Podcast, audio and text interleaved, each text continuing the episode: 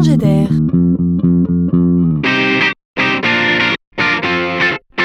C'est la chronique de Laurent Collen.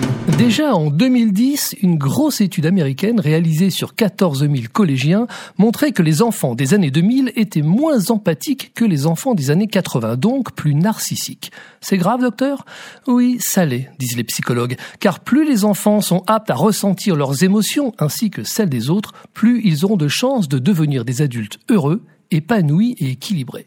Au Danemark, considéré comme l'un des pays les plus heureux au monde, on l'a compris, au point que l'empathie est enseignée à l'école. Ici, on préfère construire des enfants forts plutôt que de réparer des adultes malin. Et on est même passé par la loi. Depuis 1993, les petits Danois ont une heure de cours d'empathie obligatoire par semaine.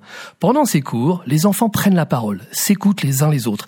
Ils cherchent des solutions ensemble.